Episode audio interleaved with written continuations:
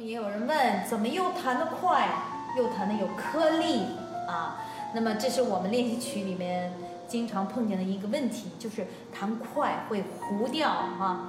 那么这个呢也是一样的，就是说我们要慢的一点的，要感觉到每一个手指的支撑，要感觉到每一个键盘啊，这个是第一点。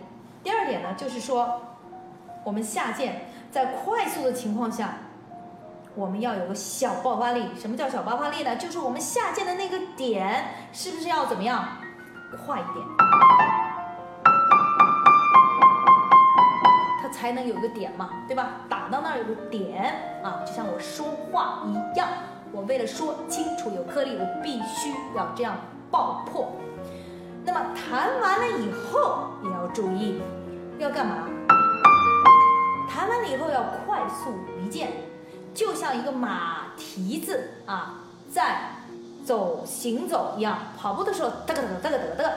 它不能够陷在泥里面的感觉，也就是弹完了以后再陷在下面，听上去是糊的，所以要像条件反射一样的，像马蹄一样的，怎么样？弹完了以后要快速的条件反射的回来。那用力吗？不用力啊，要非常轻松的，像我跟他们说，像蝴蝶的翅膀一样的，哎，又打开了。弹完了以后，咦，又打开了。啊所以下键，然后撑好，然后要回来啊，离键，这都是很重要的，弹清楚颗粒的一个触键。还有呢，就是你到底用哪里触键？我们的手指用指肚触键的话，可能会出这样的声音，但它比较软，用歌唱的声音。如果要很颗粒的声音的话，你必须要用靠指甲近一点的地方。触键为什么呢？它比较集中，对不对？